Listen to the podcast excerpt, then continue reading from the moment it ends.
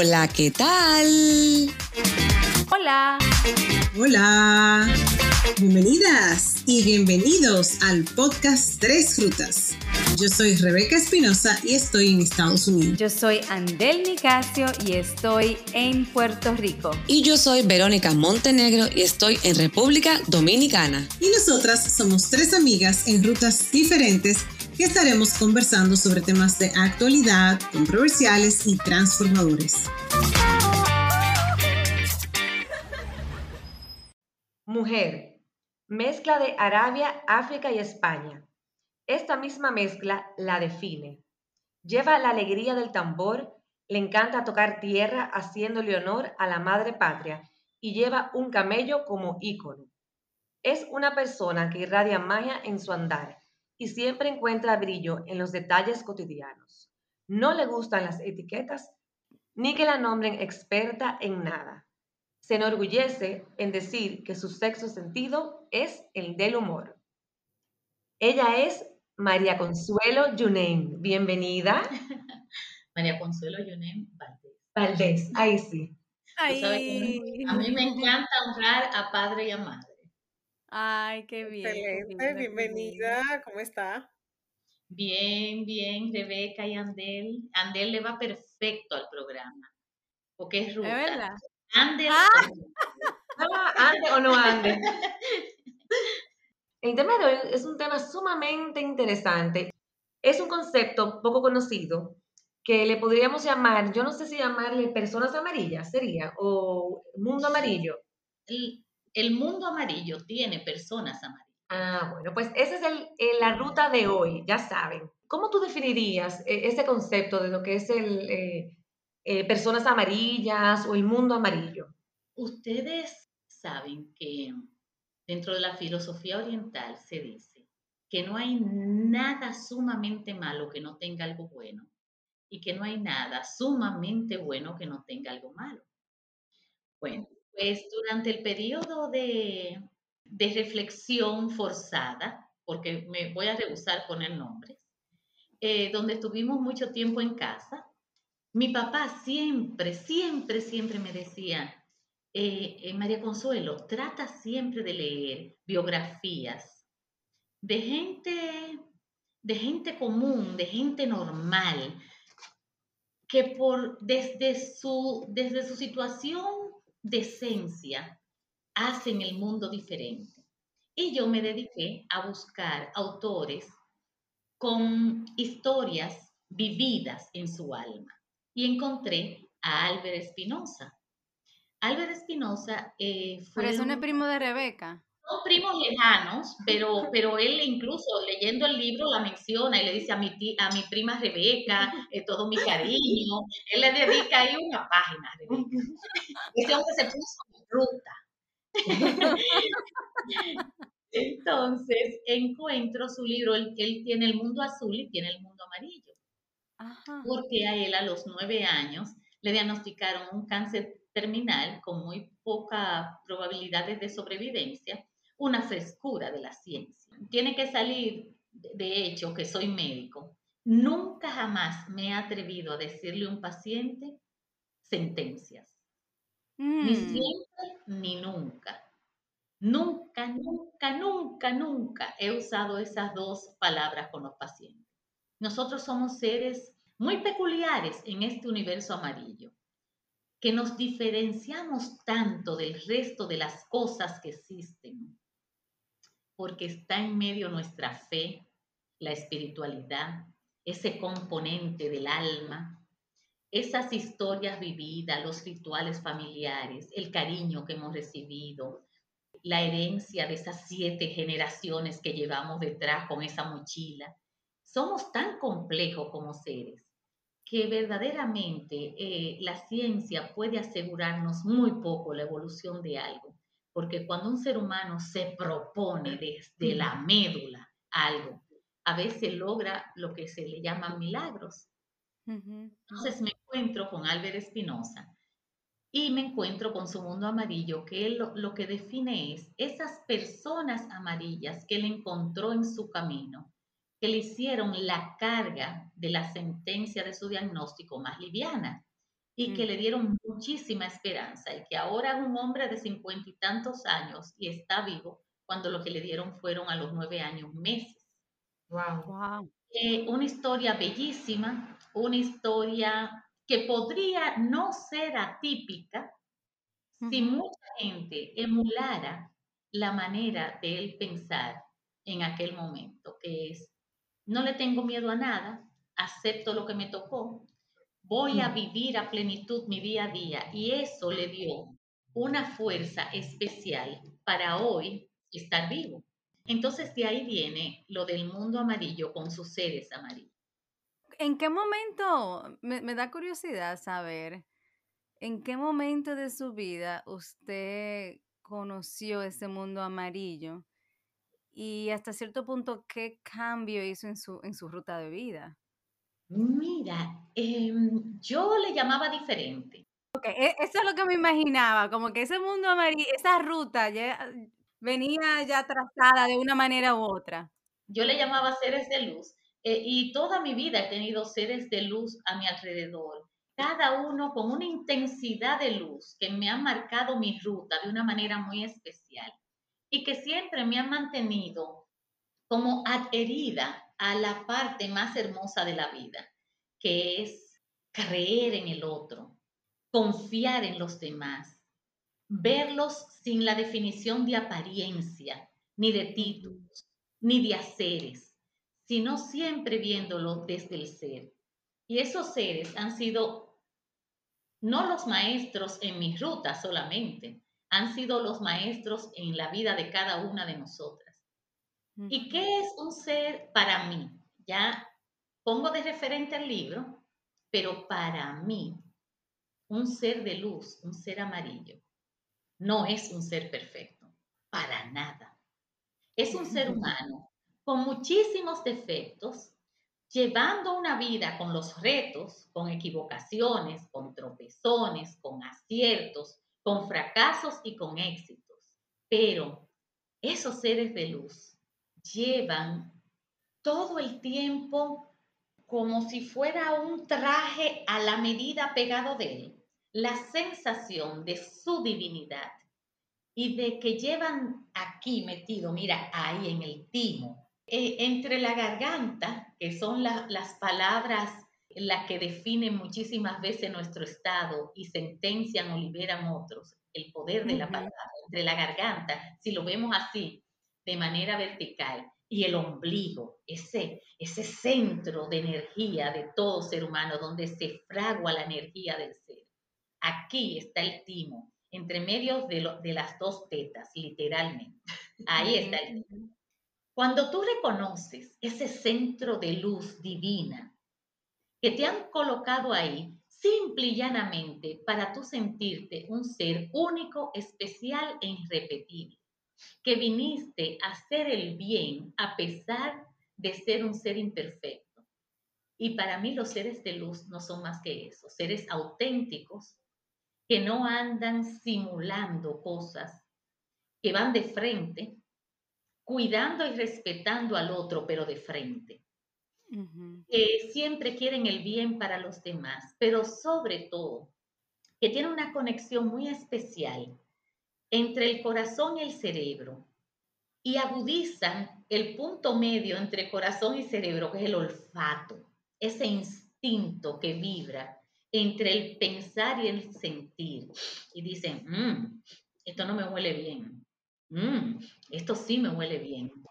Entonces, es, es el ser coherente, auténtico y que va siempre queriendo el bien para ellos y para los demás, a pesar de su imperfección. Me encanta esa definición, María Consuelo, de personas auténticas y todo eso. Y me surge la curiosidad porque cuando leí algo sobre el libro de Álvaro Espinosa, del primo,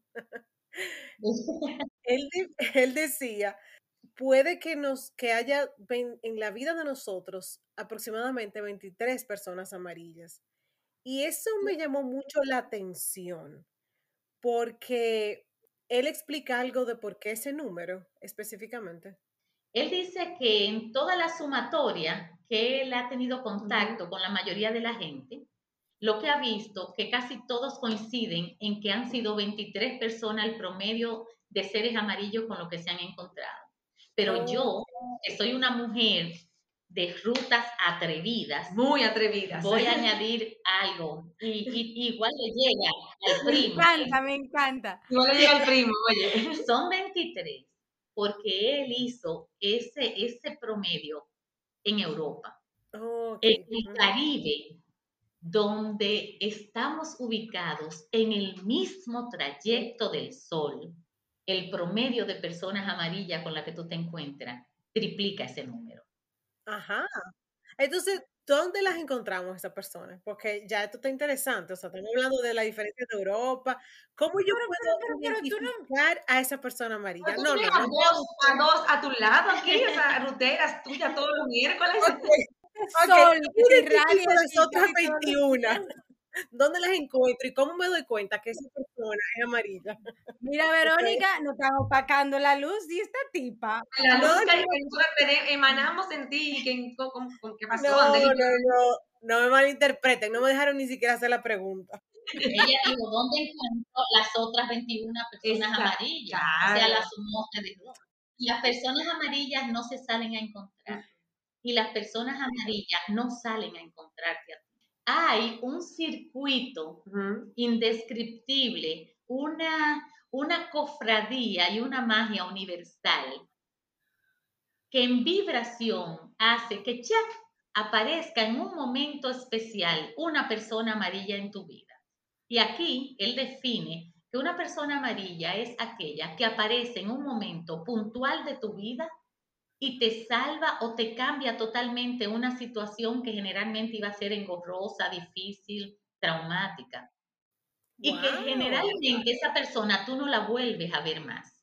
Y que aparece, andas en ruta, tienes un problema con el vehículo, se detiene, son las 11 de la noche, una ruta oscura, y ¡zas! aparece una persona amarilla que de repente te da miedo, pero inmediatamente se te acerca, te da calma y te dice, ¿qué le pasa al vehículo? No se preocupe, yo soy mecánico, déjeme ver. Arregla lo que era, desaparece y tú nunca más lo vuelves a ver. Esa es la descripción que hay en el libro de la persona amarilla. Ahora, yo, con la imaginación que tengo, que no se me puede dejar volar, yo, la persona amarilla, ni la voy a dejar ir, ni le voy a limitar que no la conocía, ni voy a limitarle si son alegría, tristeza, pena de la que me va a salvar, ni que no la voy a volver a ver más, para nada. Yo, las personas amarillas, yo tengo un listado. Señores, si yo les hago una fábula, casi todas las personas amarillas que aparecen en tu vida te van a aparecer en un número superior o inferior, dependiendo de esta fábula. Y dice así. Había un viejito sentado en una piedra, en una montaña, y debajo en el valle había un pueblo. Él está con su cachimbo, tranquilo, y viene un señor caminando y le dice, Señor, Señor, mire, yo salí de mi pueblo a buscar otro sitio donde vivir. Y verdaderamente yo, antes de bajar a este pueblo, quiero saber cómo son la gente de ese pueblo. Y él le dice, pero antes de yo decirte, ¿cómo eran la gente del pueblo de donde tú saliste? Y él le dice, bueno, un desastre. Chismosos, embusteros, ladrones, no le gusta trabajar, no son buenos amigos, los familiares se viven peleando por todo. Y por eso me salí de ahí. Entonces el viejito le dice, pues mire, yo les recomiendo que siga su ruta, porque ahí abajo, eso mismo es lo que usted va a encontrar. Al poco rato, pasa un joven y le dice, Señor, Señor, mire, yo soy un joven que salió del pueblo a buscar como más experiencias antes de comprometerme y de formar familia. Yo quiero conocer otros pueblos y me han hablado de este pueblo y quiero venir a vivir ahí. El viejito le dice, ¿y cómo eran la gente en tu pueblo? Y él le dice, chulísima. Eran amistosos, nos ayudamos uno con otro, nos llevamos bien. Eh, lo- las profesoras mías han sido mis grandes, mis grandes maestras. Mi papá y mi mamá son geniales, mis hermanos los amo, los vecinos son como familia. Y el anciano le dice, pues baja mi hijo al pueblo, que ese mismo tipo de gente te vas a encontrar ahí. Y eso es lo que yo digo con las personas amarillas. Si tú abonas tu buen ser, tu espiritualidad, tu nobleza, tu compasión, tu entereza, tu empatía. Y quitarnos un poquito esa toga y ese birrete de, de jueces, lo que vamos a ir encontrando son muchas personas amarillas porque donde yo vibro y con la frecuencia que yo vibro, hago que los que vibren igual que yo sea como un imán. Por eso es que para encontrar personas amarillas, primero yo me tengo que trabajar yo.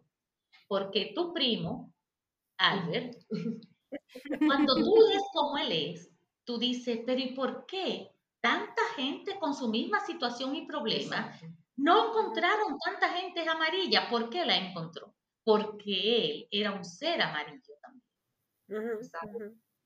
Entonces tenemos que partir de nosotros, de nuestra propia luz y de nuestro propio autoconocimiento para poder ir encontrando en nuestra ruta seres parecidos a nosotros, que nos complementen, que nos sostengan. Entonces, de una manera u otra, uno puede llegar a ser un ser amarillo si tiene la intención de llegar a serlo en algún momento. Yo creo que no hay que tener ni siquiera la intención.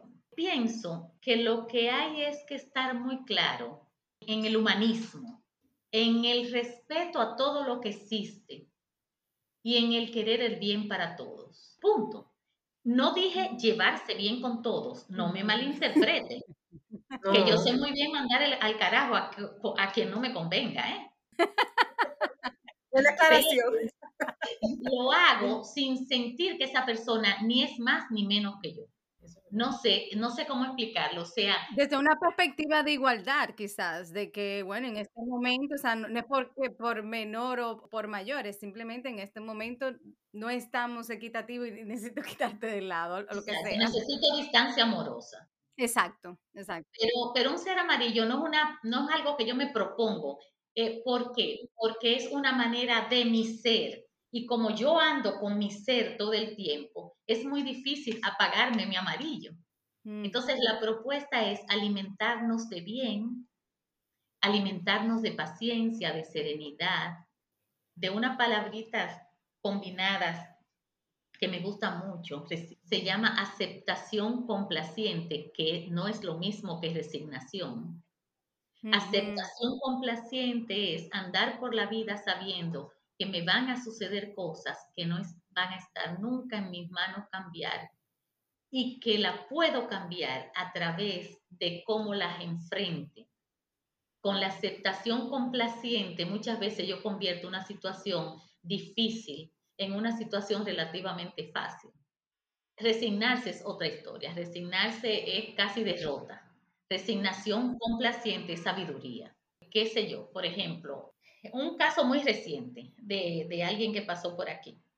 Ha hecho todo lo posible, todo lo posible porque su hijo le vaya bien en la vida, porque deje la bebida, porque no agreda a su pareja, a su mujer, y no ha podido eh, su madre.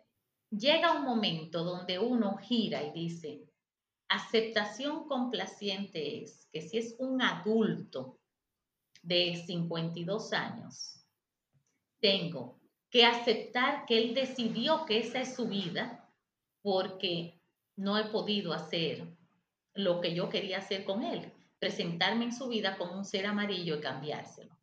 Entonces, hay momentos donde hay como extremos y uno de manera amorosa debe dejar que cada quien viva lo que no ha podido cambiar, ya si es un adulto. Un ejemplo así como de algo nos duele mucho como madres muchas veces aceptar no fue que se resignó, sino que es un adulto ya con pensamiento y, actuaciones libres. Tal vez en algún momento encuentre un ser amarillo esta persona que le cambie su vida. Eso puede ser. Que lo toque en un sitio que otros no lo han tocado. Sí, me, me gusta esa perspectiva de, de no tomar esas responsabilidades porque soy madre.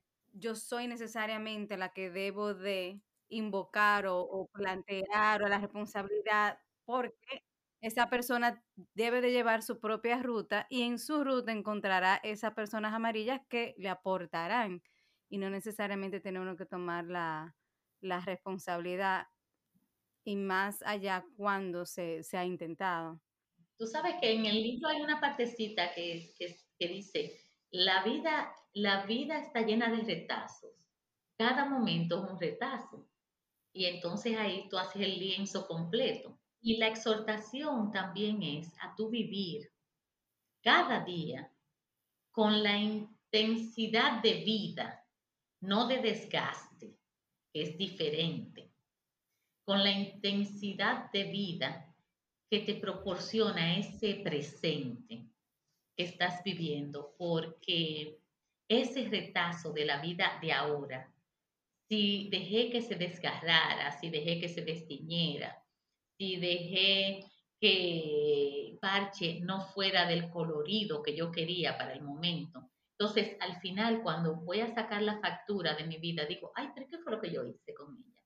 Y lo grande de esto es que no hay oportunidad para volverla a rehacer, porque esto no es un ensayo. O sea, la vida cada día es la obra. Está en vivo, ni se adelanta el caso ni se retrasa. Hablando de, eh, de, la, de, de la vida, de la filosofía de vida, Ah, a mí me gustaría saber si hay algún tipo de filosofía que te ha ayudado a, a seguir cultivando esa parte de, cómo tú como ser humano te has ido forjando y cómo has llegado a ser una persona de luz, eso mismo, amarilla, un amarillo potente.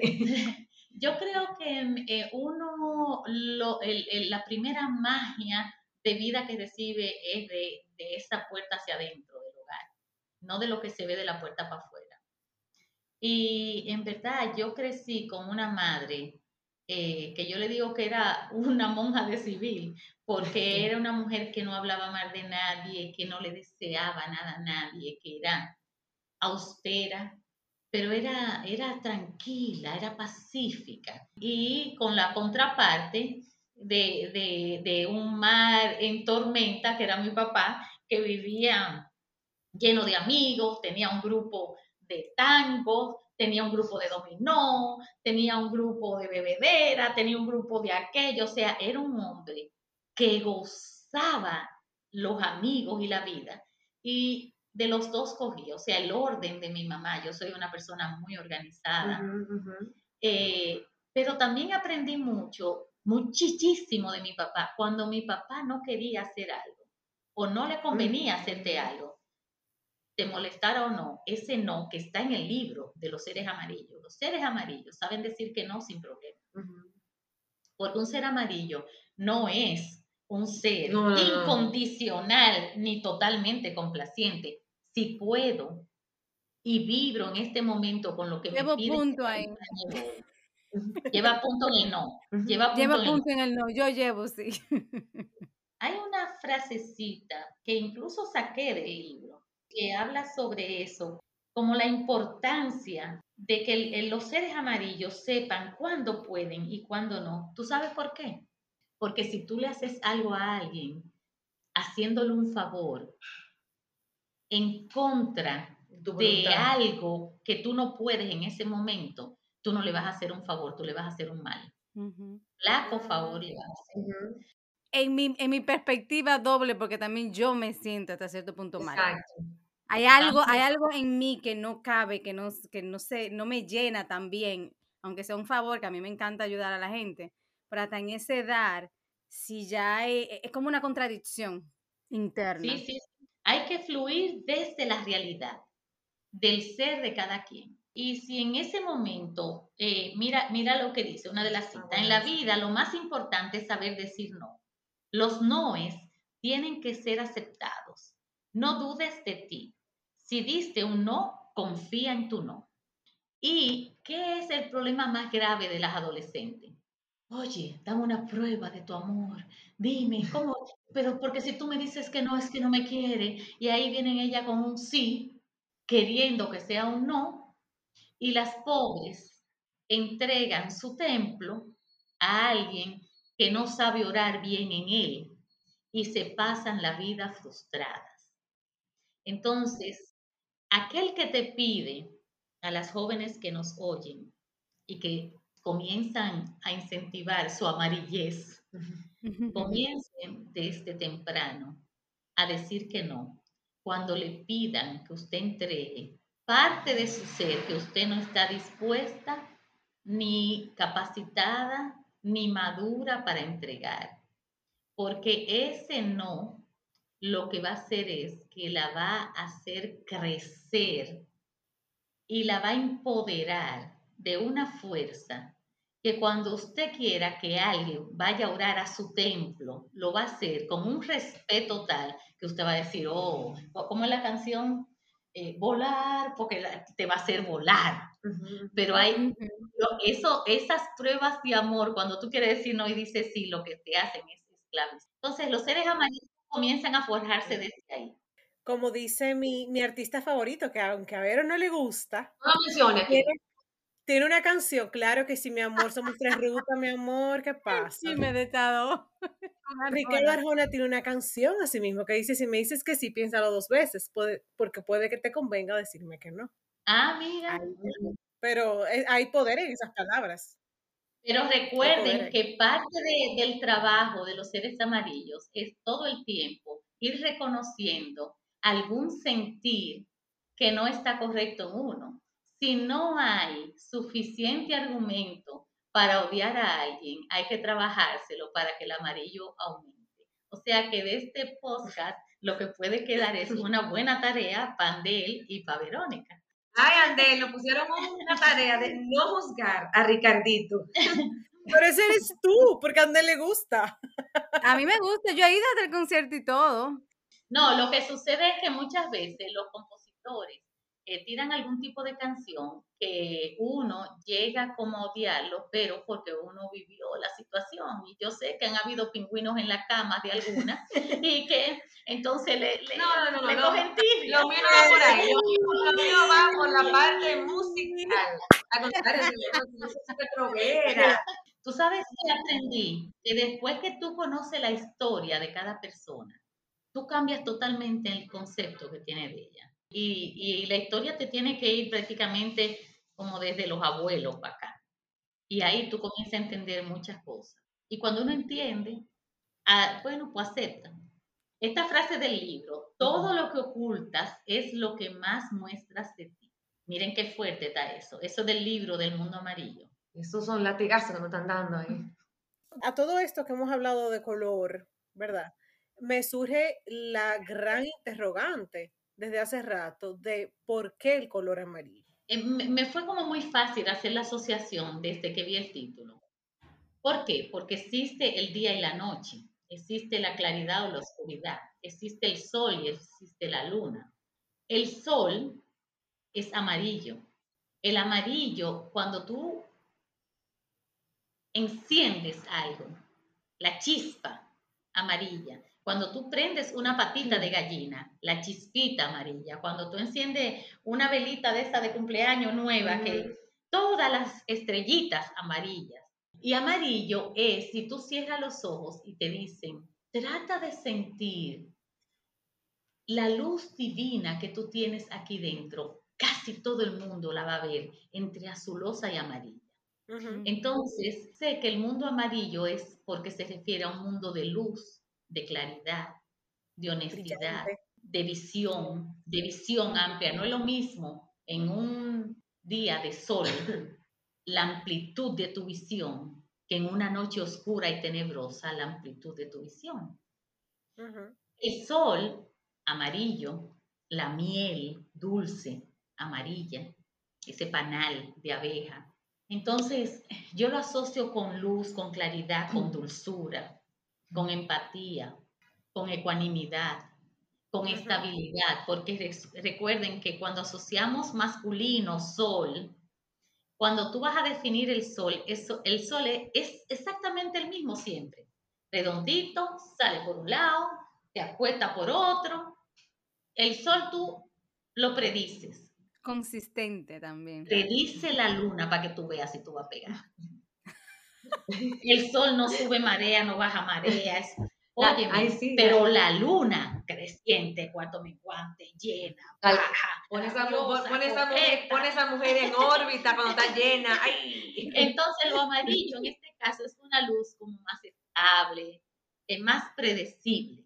Y me imagino que, tan, que, que yo uno todo eso con la ecuanimidad y con esa sensación como de visión amplia y de corazón conectado con, con la luz. Por ahí es como, como lo uno, el color.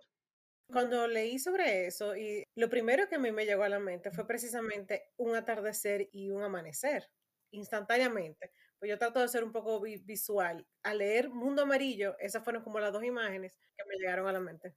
Y hámele un apóstrofe así, a amarillo, a ver si hay alguna de la palabra que tú la dividas que te suene. Ya ver. Amar. Y yo, Amar. amar yo. Amar mi yo. Ajá, Amar a mi yo. ajá. Me encanta. Entonces, por ahí viene todo, eh, es todo parte desde ti, aunque muchos, por hacerlo más fácil, queremos siempre acusar a lo externo por lo que vivimos. Una misma situación es distinta Según dependiendo persona. del planteamiento de la persona. Sí, sí. Y, y el, el- el- señor este del libro fue un vivo ejemplo porque eh, mencionamos que al principio fue un cáncer, pero luego eh, cuando yo estuve leyendo también un poquito sobre su biografía, él tuvo varios cánceres, tuvo muchos meses internos. No, no, no, años. Años, exacto, años. años. años. A, él, a él lo liberaron de- desde los nueve años hasta los 24, que a los 24 fue que le dijeron, tú estás libre de esto. Eh, o sea, todos esos años fue radio, quimio, eh, clínica, que cuando le dijeron que estaba libre, él dijo, ay, y ahora entonces, pues yo me voy a quedar sin hacer nada porque lo mío era ir al hospital. Wow. Pero fíjense, eh, los seres amarillos también tienen algo tan chulo. Por ejemplo, le voy a poner un, a mí me gusta mucho poner ejemplos reales de mi vida. Hace poco yo tenía una cenita con gente que sabe muchísimo de etiqueta y protocolo, pero que a mí esa vaina me da lo mismo, porque yo de lo único que sé es de amar. Y si yo los amo, yo no tengo ningún, ahí no hay ningún impedimento. Entonces, yo tenía varias cositas que hacer y le digo a una persona que es muy mía aquí, que viene y me ayuda, mira, ponte una copita de vino eh, tinto solamente porque ellos solamente beben vino tinto. Ok, bueno, pues cuando yo llego, ya también era casi al mismo tiempo de yo llegar, estaban todas las copas de vino blanco puestas. Y yo miro la mesa y me dice, ya bien, está bien así, eso está perfecto así, no hay ningún problema. Entonces, cuando ellos llegan, yo le digo, miren, yo sé que ustedes trajeron vino tinto, pero se la van a beber en la copa de vino blanco, porque esa fue la que el universo decidió que estuviera en esa mesa esta noche. El contenido no se va a alterar por el recipiente que lo va a recibir. Así que tengan la experiencia tranquilamente, brinden, saten y olvídense de esa vaina, ya le di la explicación. Entonces, cuando uno quiere como apegarse a todos los protocolos escritos y hechos por el hombre, eh, cuando uno quiere quedar súper bien con todo el mundo y cuando uno no quiere reconocer que algo no salió como debió de haber salido, pero que no pasa nada, porque no es una cosa de vida o muerte, entonces la vida te lleva entre sus patas. Lo que uno tiene que hacer es detenerse y decir, mira, pasó esto y esto, y fluir y disfrutar y al menos que no sea una cosa verdaderamente que haga una diferencia muy grande. El ser amarillo acepta que no todo tiene que ser por el librito, que es lo que a las mujeres nos lleva parte de la vida, quererlo hacer, la superwoman, bien, que todo el mundo lo... La, tra- la trabajadora, la esposa, la mamá. Todo, todo. La empleada. 100, 100 en todo. La ama 100 de en todo, casa. 100 en Ujú. todo. Y, y todo el mundo calificándote y tú destruyendo. Entonces, de eso no se trata ser un ser amarillo. Un ser amarillo es que eh, aquel que se autocalifica con 100 porque no está dejando los retazos de su vida deshilacharse en cada momento que la vive. Tú llegas hasta donde puedas. Y si no puedes, tienes que humilde, humildad, humus, tierra, bajar la cabeza y decir, no, hoy vamos a comer mangú con huevo y cebolla porque no pude hacer la lasaña que ustedes qui- quisieron que yo hiciera a mis hijos. Eso es un ser amarillo. No doy todo, pero sí, con todo el amor del mundo, doy para darte lo que te puedo dar con amor. Llegué a tu mangú, un mangú tú te vas a comer. Y además está de moda con el plátano power. El plátano power. Exacto. Bueno, aquí yo conozco una persona que estaría feliz si yo lo doy ese curso, o sea que... Exacto, exacto. Mira, me quedé con la, con la curiosidad cuando estabas hablando acerca de las jóvenes o las adolescentes y del sí y del no y de a quién permite, vamos a decir, rezar en su templo.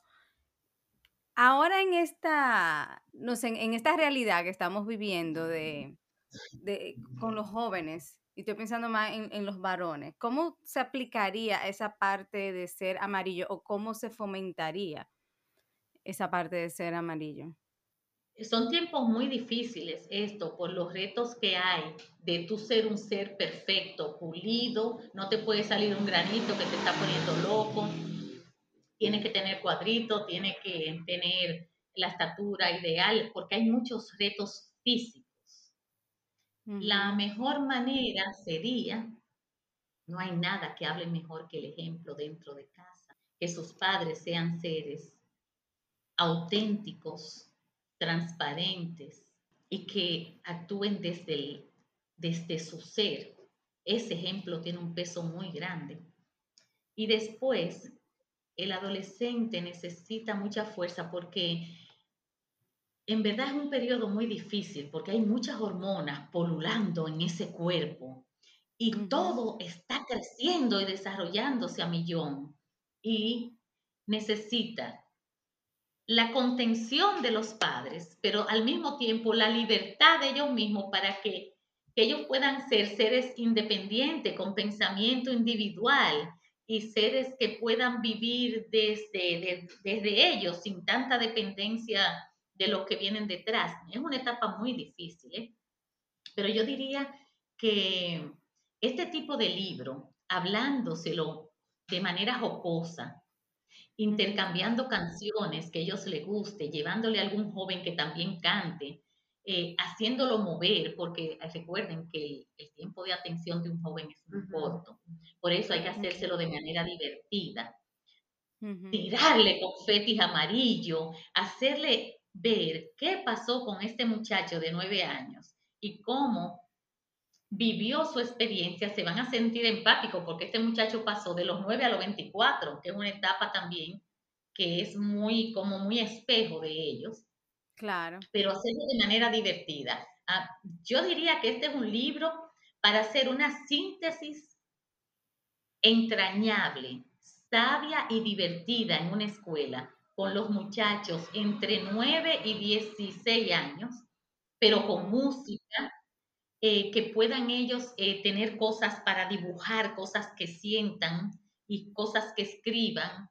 Pero lo que, lo que más me gustaría es que en ese tiempo estuvieran ellos con sus padres ahí, porque los padres necesitan, yo creo que más orientación que los mismos adolescentes.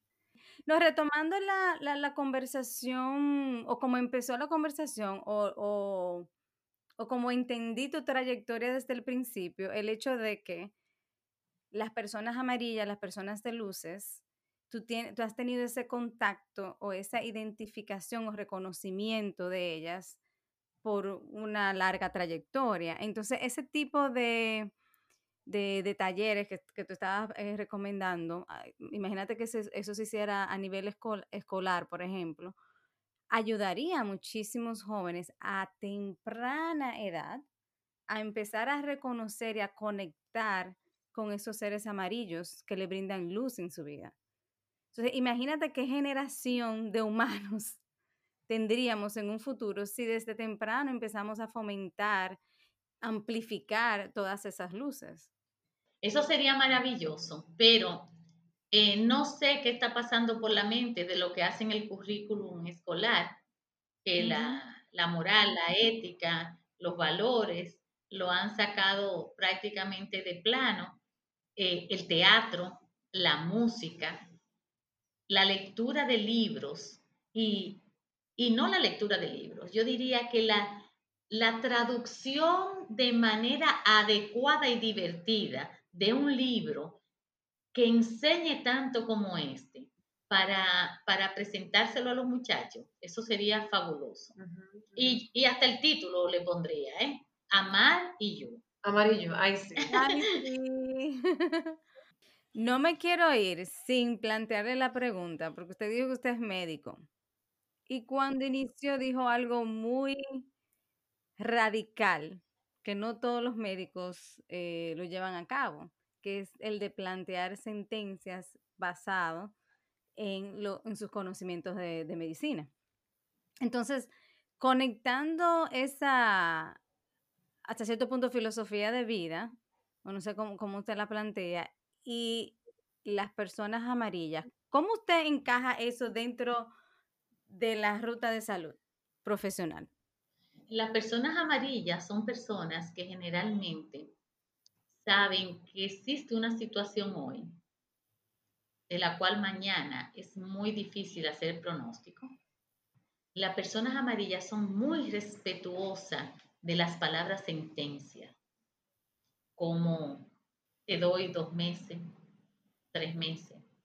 Creo que esa palabra tiene un poder en negativo altísimo y que ningún médico tiene derecho a darle tiempo de vida a otro. Tiene el deber de darle un diagnóstico y de decirle la gravedad de su situación. Pero nunca he entendido cómo se atreve un profesional a dar un tiempo específico. No lo he entendido nunca. No quiero decir que yo esté ni errada ni acertada. Quiero decir que estoy confundida, que no lo entiendo que desde que, que como médico, en los treinta y pico de años de profesión, con una relación muy cercana con mis pacientes, muy cercana. O sea, yo soy de los médicos que meto mi nariz en la boca para oler el aliento, que no deje, tú puedes ir por, por, un problema de la uña de un pie y te chequeo el oído y, y, y pregunto cómo te lleva con tu abuela. Y, porque sí, muy temprano me di cuenta que, que somos demasiado complejos y que estamos hechos cada uno de situaciones, de vivencias, de genética, de epigenética, de rituales, de familia.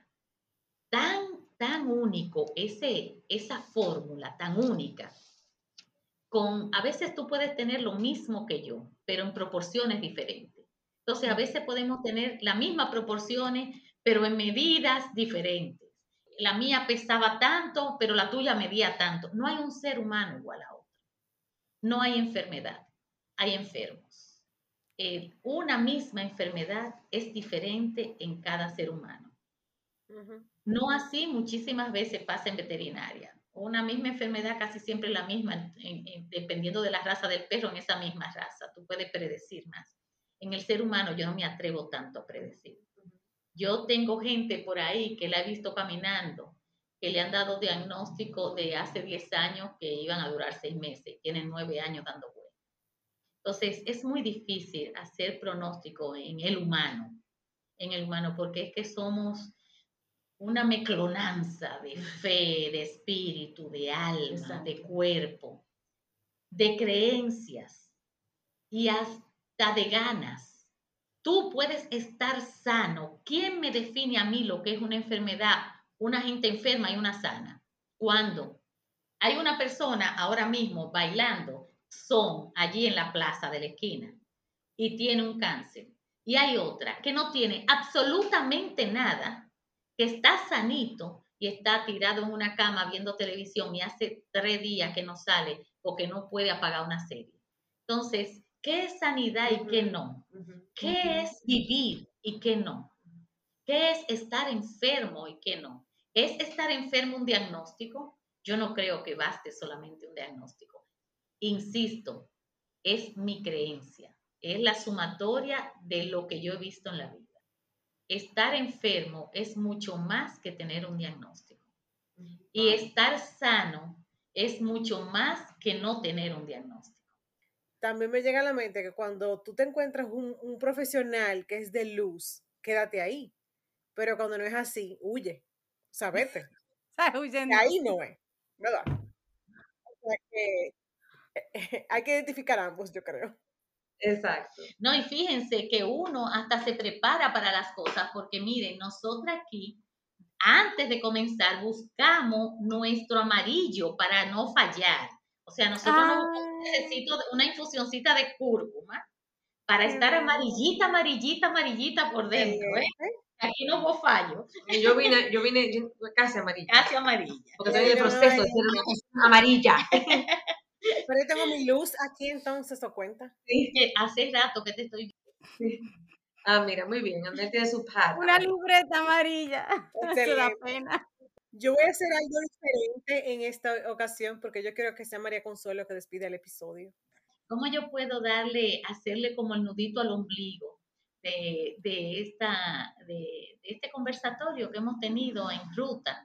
Sería lo siguiente, trata de buscar la ruta que a pesar de que esté húmeda, pastosa, eh, llena de, de obstáculos y que esté en medio de un bosque así bien oscuro, de pinos altos, que te dé hasta un poquito de temor, que cuando tú te plantes en el comienzo de esa ruta, siempre al final esté viendo la luz amarilla, que no es más que tu mismo reflejo en un espejo que había al final de la ruta.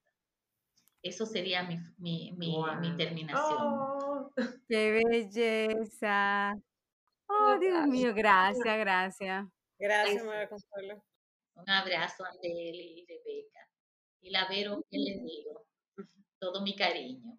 Muchas luces amarillas a todos. Un abrazo.